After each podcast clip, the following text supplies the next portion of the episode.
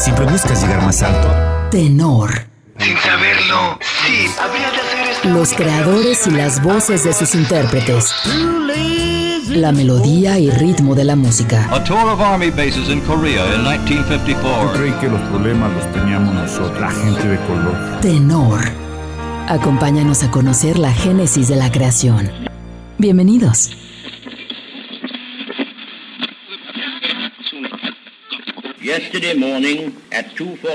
Ayer por la mañana a las 2.30, en el cuartel general del general Eisenhower, el general Jodl, representante del alto mando alemán, y el gran almirante Denis, el jefe designado del Estado alemán, firmó el acta de rendición incondicional de todas las fuerzas terrestres, marítimas y aéreas alemanas en Europa a las fuerzas expedicionarias aliadas y simultáneamente con el alto mando soviético. Hoy es el día de la victoria en Europa. Unos meses antes de este discurso emitido por el primer ministro inglés Winston Churchill, concretamente el 10 de enero de 1945, llegaba a este mundo literalmente por la puerta grande, pues el sitio donde nació Roderick David Stewart lleva por nombre Highgate, localidad que se ubica al norte de Londres. Su padre era de origen escocés y su mamá era de origen inglés. Cuando su padre se jubiló de la construcción, puso una tienda de periódicos donde el jovencito Rod comenzó a cultivar uno de sus pasatiempos favoritos, que es el modelismo de trenes. Sus dos principales pasiones son la música y el fútbol. Respecto a la parte musical, admiraba al cantante Al Jolson, de quien adoptó su estilo interpretativo y su forma de desenvolverse en el escenario, además de que empezó a conocer el rock gracias a un tema de Little Richard y a que vio en un concierto por televisión a Bill Haley y sus cometas. Por la parte futbolera, gracias a la influencia de sus hermanos mayores, se volvió fanático del Celtic Football Club y comenzó su andar por las canchas como defensa del equipo local Middlesex, con quienes tuvo actuaciones destacadas. Ya con 15 años retirado de la escuela, intentó convertirse en futbolista profesional, que era una de las ilusiones de su progenitor, por lo que fue a probar suerte en el Brentford FC de tercera división, pero lamentablemente no lo contrataron. Era un poco perezoso para la disciplina del fútbol. Eso de levantarse temprano en las mañanas para limpiar los zapatos del primer equipo no era lo mío. Para entonces comenzaba a darme cuenta que tenía buena voz y me gustaba la música. Luego de esta decepción, comenzó a trabajar en el negocio familiar y después como sepulturero para una empresa funeraria. En un momento él se vio atraído por el movimiento beatnik, después de eso se lanzó a la aventura por Europa con su guitarra acompañando al también guitarrista Wes Jones, con quien tocaba en las calles. Durante el tiempo que estuvo en París aprendió a tocar la armónica hasta que fueron deportados.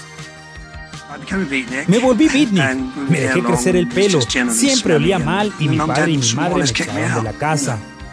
Fue una experiencia maravillosa solo vagar por Europa. No duró mucho tiempo porque tenía que dormir bajo los puentes de París y es realmente muy frío. Eso era parte de la rebeldía, ser antisocial, rebelde y al mismo tiempo oler mal. Dios. Ya de regreso en Inglaterra, asimiló el movimiento mod, que fue base para su peinado característico de puntas paradas. A comienzos de enero de 1964, Rod estaba en la estación de trenes de Twickenham, ahí lo descubrió Long John Baldry, quien lo invitaría a ser parte de su banda Baldry and the Hoochie Coochie Men. Cambié completamente de aspecto, me corté el cabello y me vestí con ropas elegantes. Y para entonces yo estaba cantando muy bien, así que solo fue una cuestión de tiempo antes de que me integrara a una banda. Estaba en una estación de tren, regresaba de Twickenham a Londres, estaba tocando la armónica y cantando canciones de blues. Y John estaba al otro lado de la estación. Luego de poco más de un año, Rod dejaría la agrupación para incorporarse a The Steam Packet, proyecto que abandonaría en 1966. Al año siguiente, fue contratado para integrarse a The Jeff Beck Group, donde también coincidió con Ronnie Wood. Su manager les consiguió una pequeña gira por Nueva York, Estaba aterrado, le dije a Woody, no puedo salir. Canté la primera canción escondido detrás de los amplificadores. Luego miré por encima de los amplificadores y el público se había vuelto loco. Les gustamos. Ahora ya puedo salir. Luego de esta presentación recibieron buenas críticas en diversos medios, entre ellos The New York Times. En 1968 saldría el álbum debut de esta banda llamado Truth. Lou Reisner, gerente artístico de Mercury Records, le ofreció a Rod un contrato como solista cuando todavía era parte de The Jeff Beck Group. Mientras tanto, Steve Marriott, guitarrista fundador de la banda The Small Faces, salía de la agrupación y Ronnie Wood sería contratado para sustituirlo. Ronnie recomendó a Rod para que se convirtiera en el nuevo cantante del grupo. Junto con los demás integrantes de la banda, decidieron llamarse Solo Faces. En noviembre de 1969 se daría el inicio de la carrera solista de Rod Stewart con el lanzamiento de su primer álbum An Old Raincoat Won't Ever Let You Down, unos meses después, también se daría el debut discográfico de Faces con el disco First Step. De esta manera, comenzaría la alternancia de Rod con la banda. En 1971 llegaría Every Pictures Tells a Story, en el que se incluyen algunos elementos de rock y blues que le dio un estilo diferente, mejorando su carrera solista. Parte de esta producción es Maggie May, tema que llegó al primer lugar del Billboard 100 en América y en Inglaterra.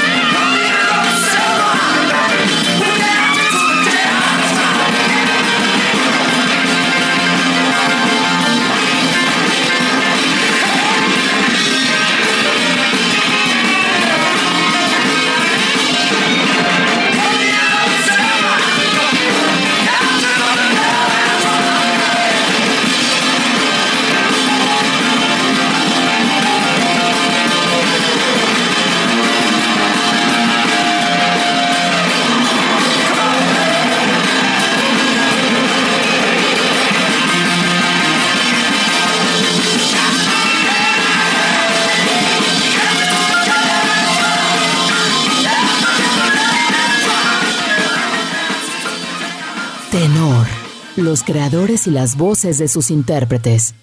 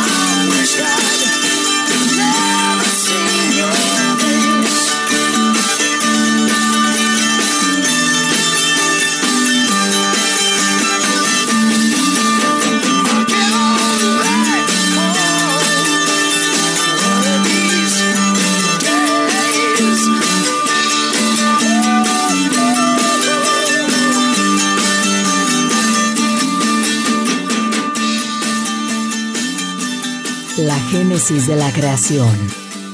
Tenor. Regresamos. Los creadores y las voces de sus intérpretes. Tenor. Continuamos. Te invito a que en el transcurso de la semana te des tiempo para visitar las páginas de Facebook de Jalisco Radio y el Portal Radio, para que nos dejes tus comentarios sobre esta y otras emisiones previas de Tenor. Si deseas escucharlo de nuevo, puedes hacerlo en Spotify en el podcast de Tenor. Por ahora, continuemos con este repaso por la obra y legado del cantante británico Rod Stewart. En 1972, Faces estuvo de gira por bastante tiempo recorriendo Norteamérica y algunas ciudades en Europa, lo que generó algunos roces entre Rod y el resto de la banda, pues sentía que esto provocaba que su carrera solista se estuviera estancando. Sin embargo, en ese año lanzaba su cuarto disco, Never a Dull Moment, que también recibió críticas muy positivas. Al año siguiente, en 1973, se presentaría el último álbum de Faces llamado Hola La, que logró escalar a la posición 21 en Estados Unidos y fue primer lugar en Gran Bretaña. Smiler, la quinta producción del intérprete inglés, saldría en 1974, que sería nuevamente primer lugar en las listas de la isla. Sería el último que publicaría con la disquera Mercury. En ese mismo año la disquera Warner intentó contratar a Faces, pero ellos ya estaban a punto de la separación, ya que Ronnie Wood se uniría a The Rolling Stones y aprovechando la coyuntura, Rod aceptó integrarse al elenco de esta compañía para que a partir de ese momento pudiera enfocarse de lleno a su trayecto en solitario. El cambio de disquera también significó un radical cambio de aires, pues Rod se trasladó a vivir a Los Ángeles, donde ya una vez instalado, se dedicó a la grabación de su sexto álbum, en el que se alejó de sus influencias de folk rock y del white soul para acercarse al pop y al soft rock. Sailing fue el sencillo más destacado de este disco, canción que se colocó en el número uno en cinco países de Europa. Como un dato adicional, cabe destacar que el video de esta canción fue el número 15 en salir al aire el día que inició transmisiones MTV el 1 de agosto de 1981. Y gracias a este video, Rod Stewart fue el primer artista en tener dos videos emitidos en el canal, pues previamente She Won't Dance With Me del mismo Stewart fue el tercer video que se transmitió el día inaugural de este canal de videos.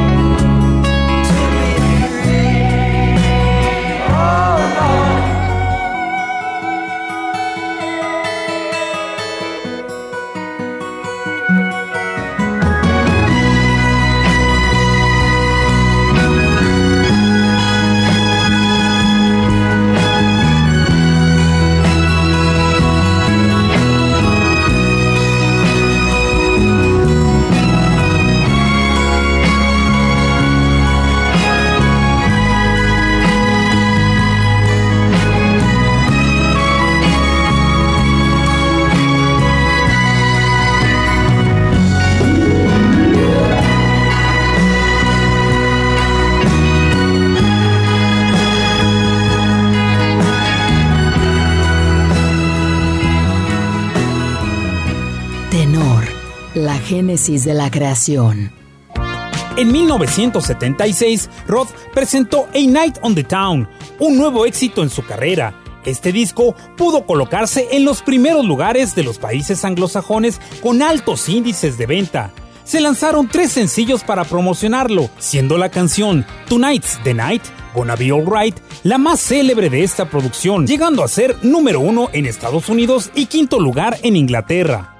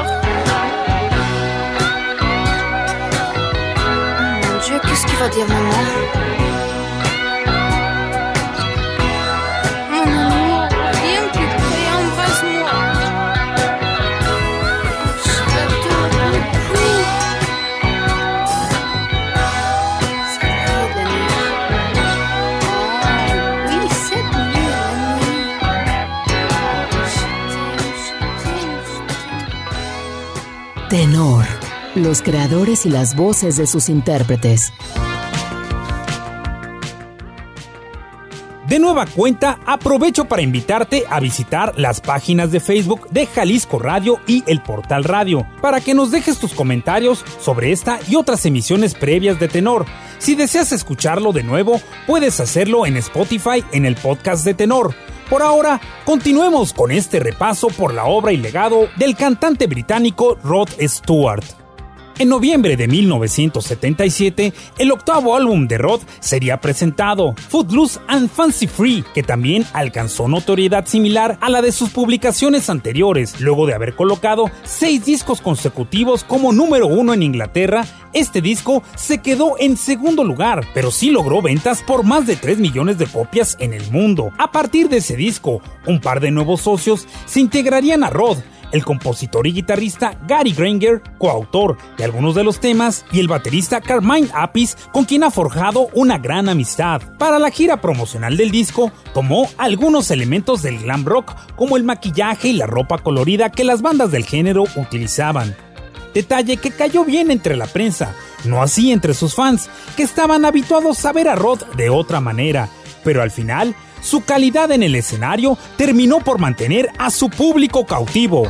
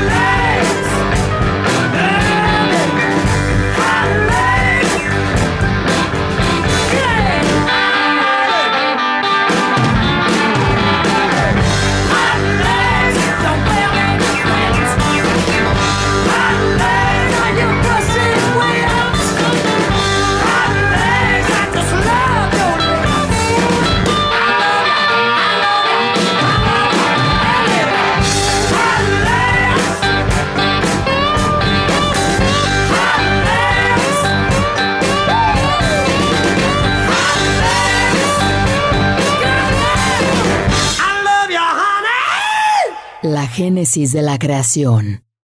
Tenor. Regresamos. Los creadores y las voces de sus intérpretes. Tenor. Continuamos. Una vez más, aprovecho para hacerte la invitación a visitar las páginas de Facebook de Jalisco Radio y el Portal Radio para que nos dejes tus comentarios acerca de esta y otras emisiones de tenor. Si tienes ganas de escucharlo nuevamente, puedes hacerlo a través de Spotify, donde encontrarás el podcast de tenor. Por ahora, vamos a continuar platicando acerca de la trayectoria del cantante inglés Rod Stewart. Rod intentó experimentar con uno de los géneros más populares de los años 70 en su siguiente producción, Blondes Have More Fun. El haber incorporado estos elementos en algunas de sus canciones le ayudó a tener más presencia en las emisoras de radio a nivel global, con el consecuente éxito comercial. Uno de los temas en los que es más evidente esta mezcla es Do You Think I'm Sexy, canción que generó polémica y una demanda por infracción de derechos de autor que recibió Rod por parte del músico brasileño Jorge Ben, quien señaló que el coro fue copiado de su canción Taj Mahal. La querella fue aceptada y entre ambos artistas resolvieron el problema de manera amistosa, pues Stewart decidió que las ganancias generadas por el tema se donaran íntegramente a la UNICEF.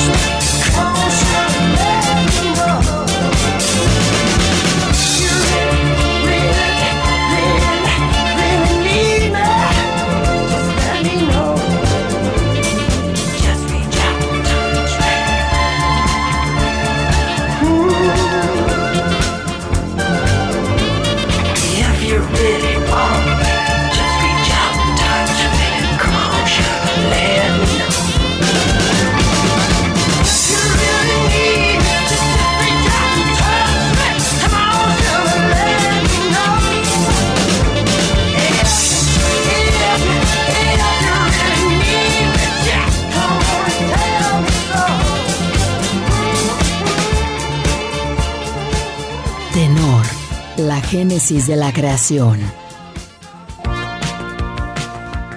Comenzaron los 80 y una de las tendencias musicales del momento eran el New Wave y el Synth Pop, tendencias de las que no pudo sustraerse Rod y que podemos ver en su disco Foolish Behavior, que no tuvo el alcance de sus predecesores, pero fue bien recibido por la crítica especializada. A este le siguió Tonight I'm Yours, presentado en 1981, que mantenía el uso de sintetizadores y tuvo buenos comentarios por parte de la prensa. En la jerga inglesa existe una frase que se usa para señalar a los jóvenes que son rebeldes y pretenden oponerse a ciertas normas de la sociedad, jóvenes turcos frase que hacía referencia a un suceso que se dio en el Imperio Otomano a inicios del siglo XX y que por su inexperiencia no tomaron las mejores decisiones. De esta frase partió la historia de Billy Patty que Roth entonó al inicio de la octava década del siglo anterior.